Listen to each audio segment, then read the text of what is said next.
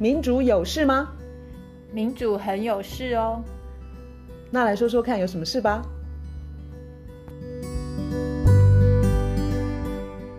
大家好，我是苑少。大家好，我是倩怡。我们今天要从法国、英国的大规模罢工游行开始谈起。很多人可能注意到，法国呃一月三十一号又有一次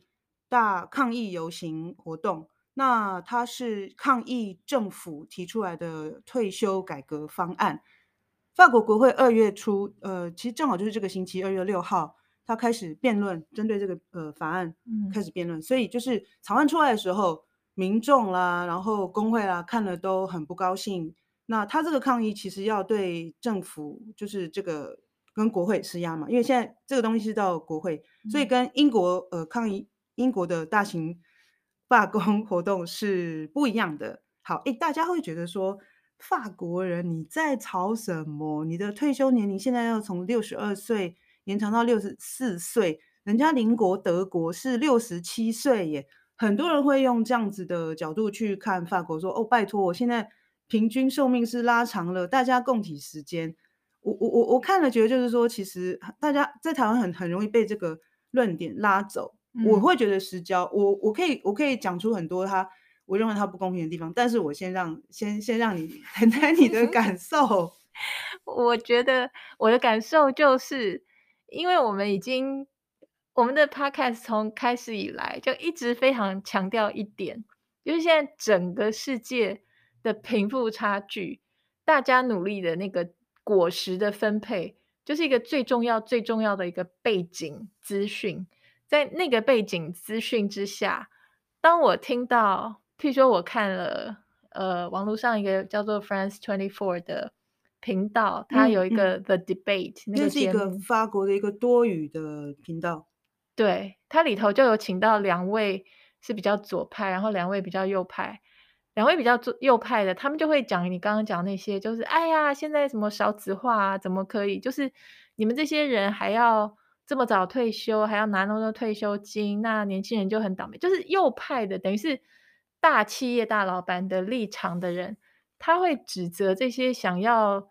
呃，就是反对改革，就是不想要那么晚才有资格退休这种规定的人。然后我听了，我真的是觉得蛮不舒服的，是因为。好，今天如果说大家就出来抗议或是罢工的这些人，大家都跟你们一样，都跟他们一样是坐办公室，甚甚至于跟跟我一样，就是舒舒服服的一个，不是不是体力活的工作的话，你说什么？哎，怎么可以六十二退？怎么可以六十四退？怎么可以？嗯嗯、那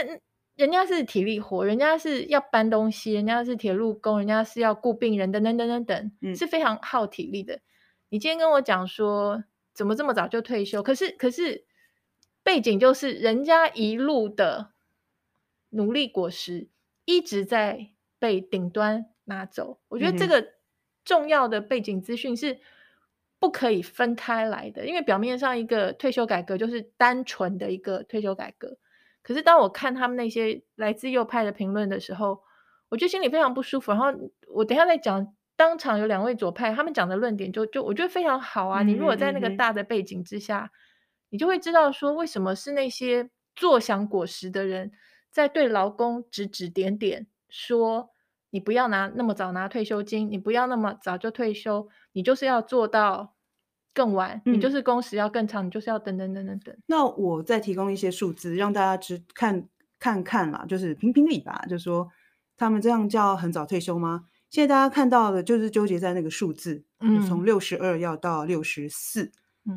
实际上，对，六十四岁。那实际上，它其实要搭配的一个就是投保年资一起看。嗯，现在如果说现在马克龙如果不进行任何的改革的话，嗯，他现行的法律哦，就是会从你的呃你的投保年年资嘛，哈，嗯，它从季从呃就是季就是季节的季呃计算的话，嗯，对，从他现在是一六六，那它会。每三年就加一季的方式一直延长，也就是说，你现在是一六六，一六六除以四就是三十七点五吧？四十一六六除以四是四十一点五。好，那也就是说，你一个人要工作四十一点五年，你才达到你的你你拿到退休金满额的那样子的标准。那么这现在的法律是一直就是呃一点一点拉长，对不对？一直到二零三五年，就是在一九七三年出生的人，那他就必须要有一七二一七二个 G，，所以是要工作四十三年，四三十二四四十六，对，要工作四十三年，你才能够拿到你的呃。就是退休，我们所谓的满额，要不然你如果六十二岁，你坚持要退休，你就是要你没有达达到四十三年的投保年资的话，你就没有办法拿到，就是就是所谓的投资满额啦。我这样讲，我、嗯、我懂我懂，嗯、就是说你还要把年资这件事情算进去，对不对？对的，的对的。所以我如果到了六十二岁，我根本还没有办法拿到我的投，呃，就是他现在私人企业的劳工是一半，也就是说我先前的。二十五年的最好的工资的计算的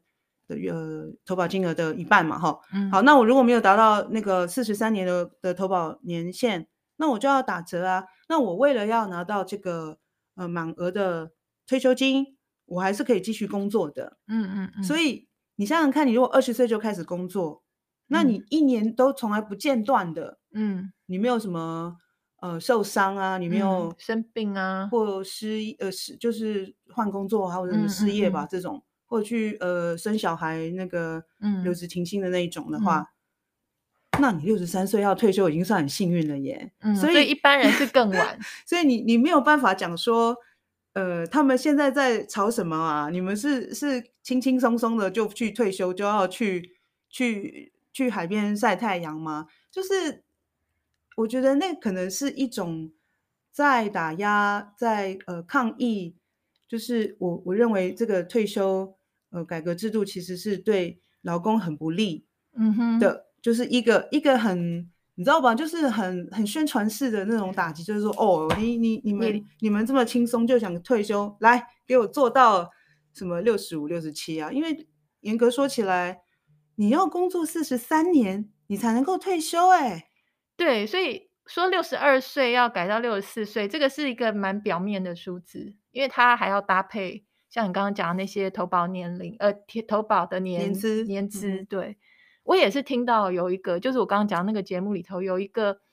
等于是代表比较左方意见的，他他们请了一个伯克莱大学的一个教授，那伯克莱大学的教授他就有讲，他说法国人其实现在实际。真的退休下来的年纪好像是六十七，就是大并没有那么多人那么早退休。他有提出来一个点，他说这次的改革是嗯真，他说这个改革草案是真的非常的糟糕的原因是，他说这是一个非常 regressive，regressive 就是伤害穷人帮助嗯富人就叫 regressive。他说为什么很 regressive？他说这一次他说真正真正能够六十二岁就退休的人就是非常的少，然后。那样的人是什么样的人？那样的人是很早开始工作的人。很早开始工作的人是什么人？是他们没有，呃，可能没有读大学，然后就是学历比较投入劳动市场。对，就是这些人是最劳动活的人。然后他就说：“你这次改革只针对年纪这件事情，年龄这件事情，你是非常针对那一那一群非常劳力活的。”工人，他们是最早开始工作的，嗯哼，所以是只有你要说六十二岁真正六十二岁退休的，就是那些人呐、啊，因为他们很十几岁就开始工作。你现在是针对这一群人，最劳力活这一群人，说六十二岁给我听着不准退休了，你要六十四岁才能退。人家就是一些搬东西搬到腰要断了，然后那些在弄铁路，在反正就是最底层的。所以这个这个教授就说，这一次的改革是。内容非常差，而且他说非常差的一点是，这个改革解决不了 任何问题。就是如果说今天法国的这个退休制度需要改革，那你把六十二提到六十，你解决了什么？什么都没解决。他有提到说，马克宏在二零一九年的时候曾经试图改革，那一次是还比较 progressive，就是那一次他的内容还比较保倾向保护劳工。嗯他说：“他觉得马克宏那次的改革在最后面，他加入了这个年龄之后，工会生气不停。马克宏，嗯嗯、他觉得马克宏他的意思是有点是在，有点是在报复，在生气，所以他就把工会最讨厌的这个年龄的这个东西，就现在就放进来，而且作为主轴。所以这个这个伯克莱大学教授说，这个内容真的是太太差了。我看到他这个改革时期非常奇怪的，还有一点就是说，法国五十五岁以上的就业率其实是低于一般的欧洲的平均，就是五十五岁以后，也就是稍微年长者，嗯的就业率是低的。嗯哼，那现在如果政府要延后那个所谓的法定的请领退休的年纪的话，原先这些人。很多人就是都没有工作的，那你就是延后他去提领，呃，去拿退休金，嗯、对不对？嗯，那是不是这些人就是陷入困境的的时间，就是就不然是加重或拉长，就让他们喝西北风，再喝。为什么不先解决像这样子的问题？就是就说呃，大家可能其实你知道，像工会啊，像左派的人，他们其实并不是说他们不要工作，他们要提早退休，不是的，嗯，他们可以。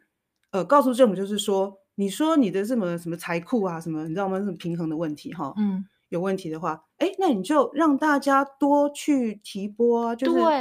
你给你给大家工作啊，对。另外一个我觉得更棒的说法就是说，有一个专家就提到就是说，你说的这这个就是这个这个财库，就是你知道吗？工作的人提拨的的那个钱就是。嗯他们先扣自己的那个退休金嘛，对，但是现在是支支付给现在已经退休的人嘛。对对对。哎，我们就把这个金额拉高，也就是说，你让大家工资提高，那是不是大家那个提拨所谓的那个提拨的钱，就是扣缴的钱，那就可以提高啊？没错啊，我那个伯克莱教授也是这样说啊。所以提高工资其实优点多多。对，你也可以去，就是那个扣缴给那个退休金的金额也是提高了。没错，而且这个提拨不是自己。有两部分，就是劳工自己提拨，然后他的雇主也要提拨，所以这两部分都还有调整的空间。那个教授伯克莱教授就说，这次法国最奇怪一件事情，嗯、就是那些通通都不谈，也不讨论，也不就只针对这个劳工最讨厌的这个退休年龄，就针对这一件事情。嗯、然后他都怀疑是不是真的，是不是故意要来吵架，还是干嘛？都不能理解到这种地步。他说没有任何理由，就是要逼人家把这个退休年龄。工会这次非常的不爽，他们一直就是说政府那一方根本都不沟通跟协调。通常像这样子，不管是讨论到工资啊，就是比如说基本工资要要提高啦，或者是像这种退休制，他们当然是要尊重工会，就是说工会是代表的是广大的劳工嘛。但是这一次就是他们认为，他们提出说说法是说政府这方面表现的诚意太差了，那个沟通管道太少，所以你知道吗？他们在一月要对政府跟呃，国会抗呃施压，就是要他们修改或者甚至退回这个退休制度的时候啊，第一个第一次的大游行是一月十九号嘛，那是十二年来八个大大型工会大团结，因为以前总是有工会团体就会觉得说，呃，他某种程度是是没有反对，没有完全反对，就是政府的提出来的方案，对，嗯、所以并不是每一次的那个大游行都可以获得。全就是大个，就是所谓大型工会，就八个哈，全部的大型工会的团结。对，所以这一次就是大团结。所以，所以我觉得，你看是不是新自由主义这种上由上而下这种比较铁腕，就是我根本就就是来硬的，就是蛮干这种，他们的力量或是他们的胆子越来越大。新自由主义这种就是有钱人，然后跟有权的，然后结合在一起，越来越。不怕你们底下的人要干嘛？要闹，嗯、要闹我就我就打回去。这一次，这个我刚看的那个，我刚刚讲我看的那个 France Twenty Four 的那个节目里头，他请了两位右派的，嗯嗯、等于是代表右派。其中有一个是法国，这个叫做 Montaigne，Montaigne 这怎么念？Montaigne 这是一个智库吧？对，然后它中文。就是蒙田研究所，对，因为他讲的东西就是非常右派嘛，就是非常的新自由主义，然后都站在大老板、大企业、大老大老板的立场。我只要上去上网 Google，马上跳出来的那个应该是维基百科的中文，他就说这个智库他是提出公共政策建议，他叫他叫蒙田研究所，在巴黎的智库、嗯嗯、提出公共政策建议，大致反映了。为他提供资金的法国大型企大型企业的哦，就是为金主服务的意思吗？对，这个就是我们讲的标准的新自由主义的运作模式，就是他养一些智库，然后这些智库会上主流媒体，然后他用一个非常专家的角色身份在那边发言，然后他他发出来，他他讲的话就是，哎，现在人的寿命很长，哎，怎么可以这么早退休？然后他讲的是，嗯哼，你你他他讲的感觉上好像头头是道。他说，你看嘛，就增加大家的延缓大家的退休的年龄，这样子的话呢，国家的整个经济成长，就是经济的产出都会增加，这样子国家就会有更多的税收，这对大家来说都是好事。可是我听了为什么会觉得哪里怪怪的？哪里怪怪的是大家的年年龄延呃退休年龄延后之后。嗯嗯不，不能说国家的产出变多，是大企业的产出变多，然后他们会拿走的，就是一贯的，大家努力的果实，就是一直是顶端一直在拿。他现在会讲国家能够有更多的税收，然后大家都会很高兴。他心里头明明就知道，国家拿的税收是薪水阶级在缴，是的，顶端的人没怎么在缴税。可是顶端的人，他们拿了国家最多的补贴，最多的减税。各式各样的那种免税，或是是顶端的人拿的最多，这是我们长期以来 podcast 一直在讲这个 neoliberalism 这个新自由主义的基本的模式。然后他敢坐在那边讲说，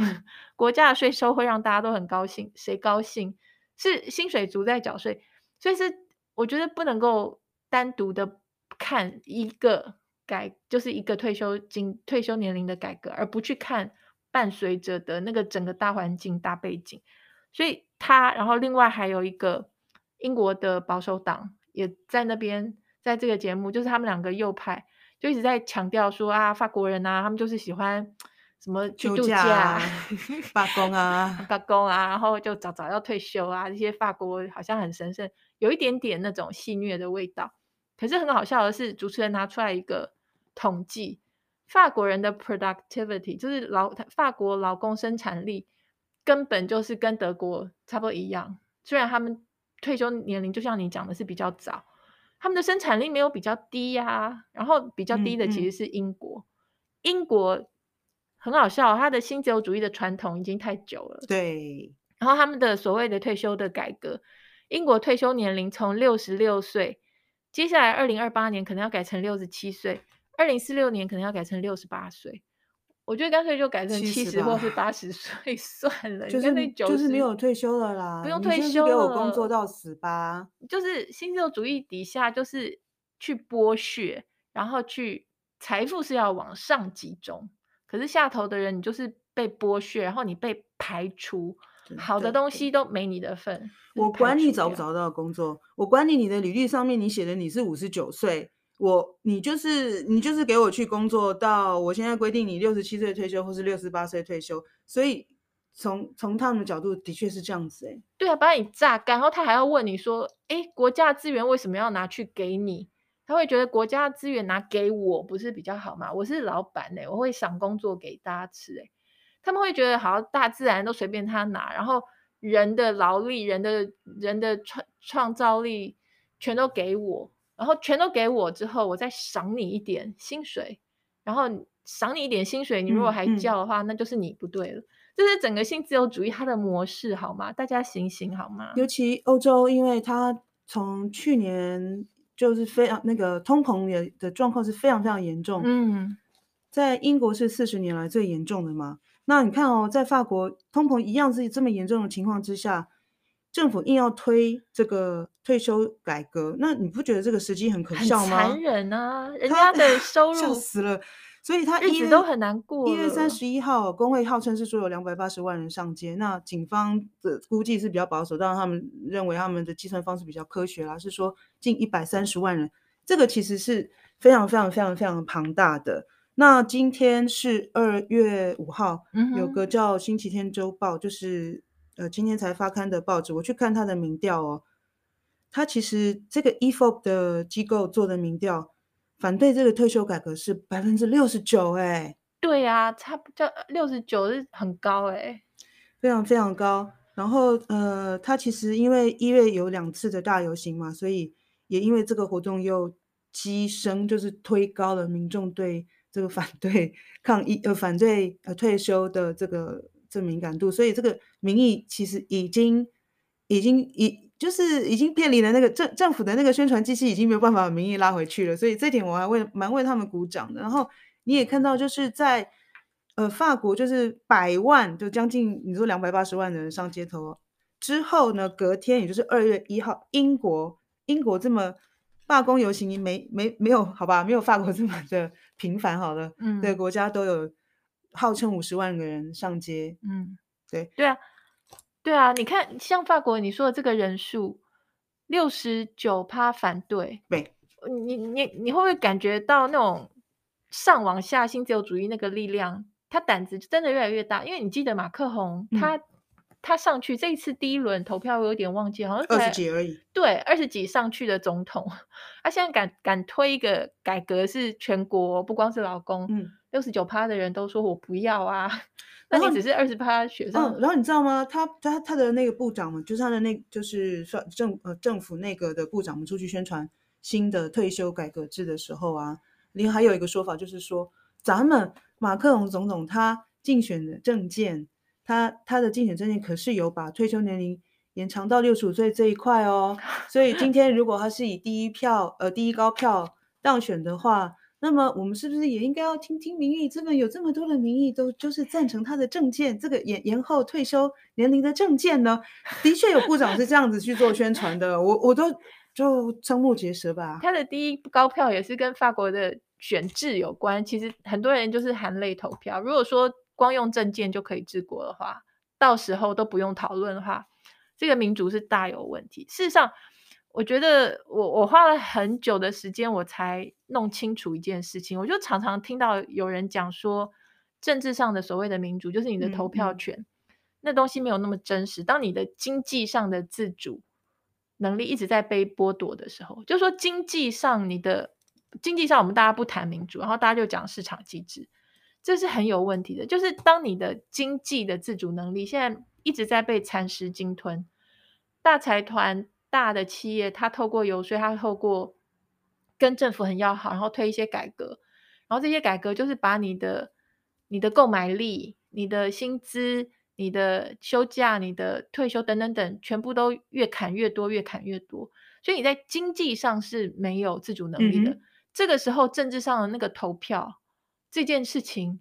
它并没有办法让民主真正的落实，因为你左投右投，今天是这个党，明天是那个党，都没有办法改变。想的是我的肚子，我我的家人可不可以吃饱？对，那你你你这次投这个党，下次投那个党，没有用啊，那个政党轮替没有用。因为现在真正在把持的就是这些大的企业集团、财团，然后这些政治人物为他们服务，嗯、所以我觉得这是一个蛮重要的一个观念。所以像像英国的话，英国他他们，你刚刚讲说现在。罢工的人数可能没有那么多，可是他们的罢工对他们来说非常多了，因为而且他们数十万人对他们来说很多了，五十万人的话，哇，那对他们来说也是个历史。对，而且他们这次罢工潮是持续了相当的久，然后都一直还就是还在继续，很为他们鼓掌。可是也真的出来，真的应该要出来罢工了。譬如说，我看南方一周，他们之前就有一篇文章在讲英国的情况，嗯哼，他的通膨。通膨这件事情我们也讲过，因为现在通膨的原因就不是劳工他们的薪资过多，他们的购买力太强，就通货膨胀这件事情，真正闯祸的人又是有钱人，还有那些好战的人。不过这可能是一个另外一个问题。现在打通膨又在打劳工，不是在对症下药，不是在针对那些哄抬价格的大财团，而是在打劳劳工，提高那个利息呃升息等等等。总之，除英国除了通膨之外，还要再加上一件事情，就是保守党已经执政十二年不止了。所以这十二年的准节，这也是南方一周这一篇有讲到。你长期的准节，准节是什么意思？就是 austerity，就是让人民，特别是越底层的勒紧裤带。也就是勒紧裤带，你的你的薪资很低，然后你的退休金很低。你的失业救济很低，你的社会福利很低，你的所有都很低。现在是能源危机底下，嗯、你的能源贫穷很严重，等等等。伯克莱的那个教授他也讲，他说现在英国，嗯，是人民开始，他用 catch up，就是英国是保守党十二年多的 austerity，他说现在人民开始 catch up 这个政策的等于是效果，因为他一开始准结的时候，人民还不知道会有什么后果。你连续十二年之后，人民已经知道已经浮现了嘛，就是这个缺点跟跟对劳工的破坏力，所以你继续还要欺负他，他们就不肯了。然后他这个南方一周，他有讲说，以护理师英国的护理师为例，他们的实实职工资十年是减少了二十趴。哎，假如说你减薪二十趴，你是乖乖坐在那边就继续让他继续减薪，还是说你上街去抗议？是的，就是他他领到的那个呃薪资的金额，可能数字都差不多，可是实际上外面的外面所有的日用品啊、食物啊，价格都已经提高了，现在是十几趴，所以导致是这样的效果，导致他的实质薪资是倒退的。而且他们的工作量还在增加，更不要说前几年前几年那可怕的疫情，对他们的工作量、工作环境、工作品质，通通都在下降，他的购买力在下降。他们愿意留下来继续在医疗体系工作，我们都要心存感谢了，因为很多人其实是在那段时候就大大量的就拜拜弃守岗位，因为因为太可怕，我完全不不会去苛责像。做那样决定的医疗人员，对啊，然后现在政府还把这些人用过就丢，就是当时说哦，你们是 essential workers，你们多伟大，大家来，这些都是英雄等等等。嗯、然后等到谈到薪资调涨的时候，等到谈到、嗯、谈到工时或者是改善工作环境等等等，政府就翻脸不认人，就要他们变成就是呃收入并不是很好的人的这个时候，我们真的应该听听他的心声，就是他们的意见。对，所以我觉得这个新自由主义的这个整个结构是非常有问题的。所以英国，你看嘛，他现在，我想政府也很惊讶，就是说，哇，竟然在那么短时间之内连续有那种大型的罢工。现在的这个保守党政府啊，嗯，他竟然推出了一个新的法案，现在还在国会审查，下院已经通过了，嗯，就是简单讲，就是罢工法案，反罢工。呃，其实你可以说它叫它叫 strike strike bill，所以就是罢工法案，它其实就是要保护所谓的最低最低限服务。它的这个法案是要保护，嗯、要维持最低限服务，意思是什么？剥夺罢工权？没错，就是哈，你怎么可以这么多人去罢工？哇啊，这个铁路没有人要开啊，信没有人要送啊，啊，这个医院呢、啊，急诊室的那个护理人员都不在啦，不行，我们现在通过这个法案就是。叫你一定要呃有一呃一定的人员要运你那个机构要运作啦，所以就是所谓的美其名就叫做最低限服务嘛，意思就是你要让它运作，你不能够让它停摆。我罢工不就是要让你让你知道我们大团结，然后我们大家都想要对你发出抗议的怒吼，结果你现在要通过一个法令说，依照某某法令，依照新的法令规定，你们不可以全部的部门都罢工，就是。意思是这个样子啊，我觉得是等于是把工人能够有的最重要的仅存的那个武武器，因为他们已经被打压到很扁了嘛，他们现在能够做的就是去 disrupt，就是 disruption，就是他让你知道说没有我们这个没有办法 run，让你不方便一下哦。对，下下哦，那你你就是资方，你赶快退，或者是你政府你赶快退步，因为是你不对，因为就是常年来这很明显累积的这些。呃，贫富不均，然后分配不均，然后呃，准结这些是你不对，然后这些资方跟政府他们合伙起来，就是把责任就是啪就丢到工人身上，说啊，你看看都是他们胡闹，他们要让火车不能够 run，让让你收不到信，让你住院没人照顾等等等，他就马上把责任丢给这些劳工这一方，我觉得这这个真的是很。低的手法，而且也让人非常的生气。明明就是长年以来，你就看一下，你敢不敢把这些呃经济的分配、经济果实的分配、财富的分配放在这边？放在这边，我们先来谈，嗯我们的劳工的受到的待遇是怎么样？嗯、所以他拿到经济到底是哪一些因素造成今天这样的情况？如果正好你这个时候在英国或者要去法国旅行的话，你有碰到不方便的话，你是不是应该想一想？是谁造成目前这样的情况？对，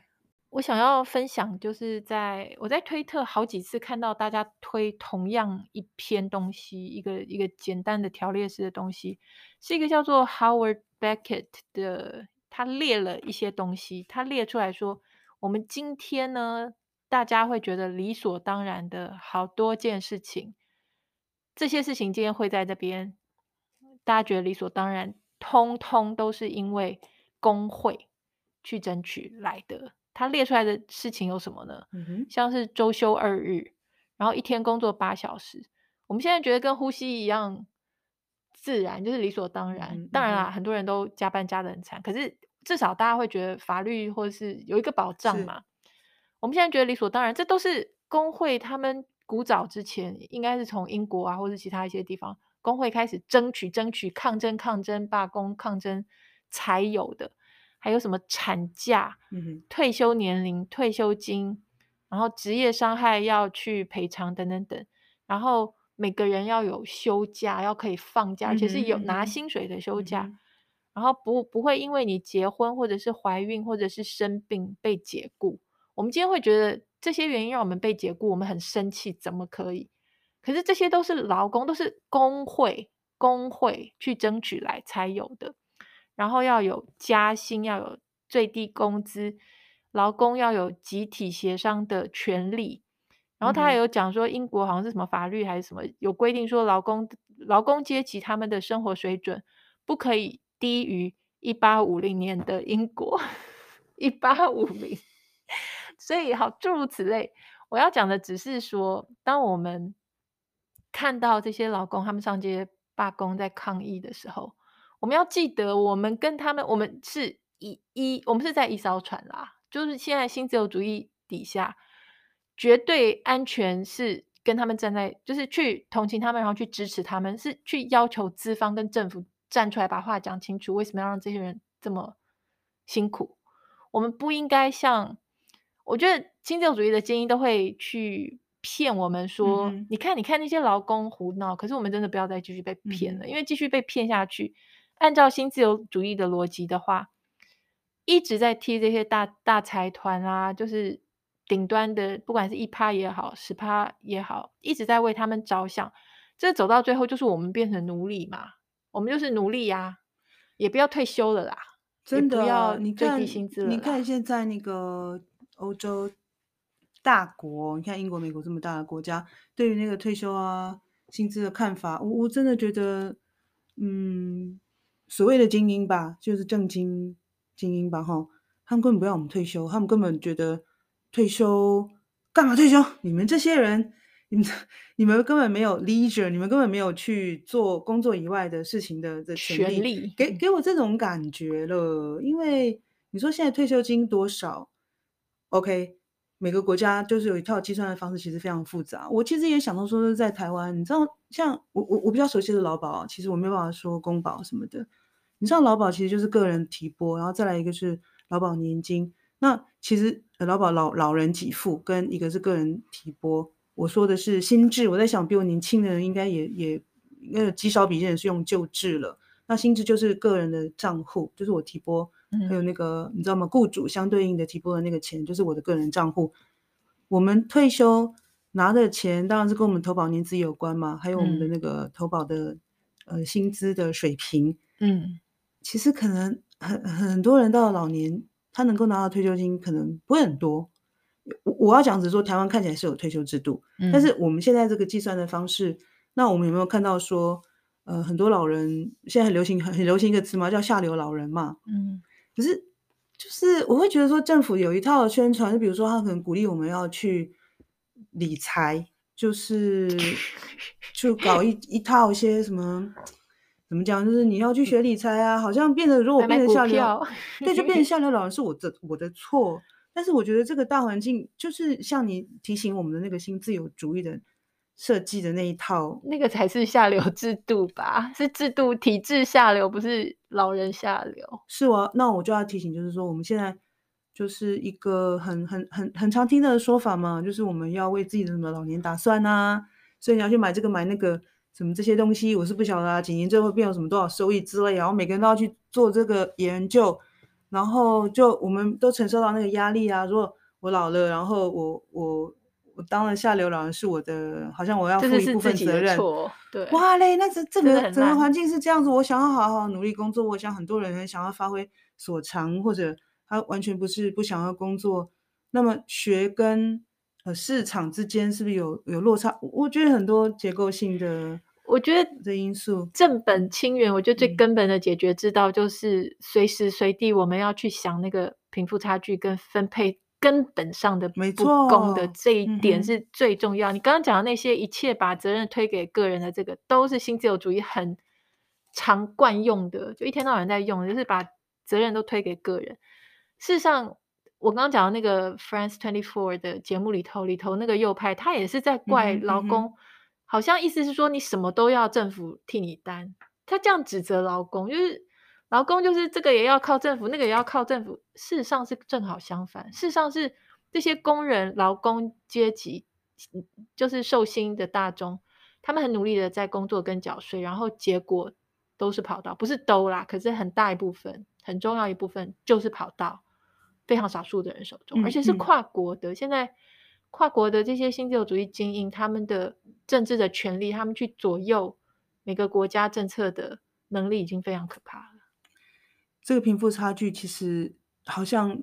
只有继续扩大吗？我以法国的例子，就是他们的乐施会，法国的分部。那在最近这个讨论退休改革的的办法里头嘛，那政府的。一个报告就是说，哦，我们这样子继续亏损下去，就是这个呃退休的账户，我们到二零二七二七年的年度啊，预算的缺口会有一百二十亿欧元。那这个什么什么什么多少亿啊，听起来都很恐怖啊。好，那这个乐施会啊，就找了专家的计算给我们看说，说在法国如果哈，你对四十二个这个数字听起来也不是太大了哈，亿万富翁，呃，他们。给他们征差不多两百分之二的税，他这样一年呢就可以 拿到将近一百一十亿欧元的钱。这个钱跟那个政府号称说他的那个什么短缺的那个金额其实是差不多的。所以你想想看哦，一个大概就是你你你你对四十二个人，你请他们拿出大概不到百分之二，对，他们平常是不怎么缴税的。那这这个就是就是凸显说这个贫富差距的情况，实在是就是令人摇头。然后我我想已经不会有很多人去相信说那个有钱人哦，好能呃这么自有钱是因为他们比较厉害或比较能干吧？是他们很会去 把制度设计的很烂。总之总之，哎，不应该绝望了。对，然后记得我们跟。劳工现在绝对是押宝，老公他们的诉求是有道理，这个是绝对押宝，这个安安全的押宝方式，不要去同情那些资方。还有我说的是大企业哦，中小企业不是不是，中小企业是受灾户，一般来讲是，是大企业是最顶端的那些少数，中小企业他们事实上是在夹缝中，也是因为顶端那些人、嗯、他们捞走太多，所以我们的想要传达讯息就是。劳工应该要团结，然后要醒，就是要觉醒，然后大家要看清楚，他们有权利要这些。嗯嗯、事实上，是我们大家有权利要这些。是，所以贫富差距其实是很多根本的。对，那贫富差距的根本是来自新自由主义的 体制。没错，所以大家就是多去看看那个背后，就是盘根错节问题的，其实根结就在于。新自由主义推波助澜，没错。好，今天就到这边喽，拜拜，拜拜。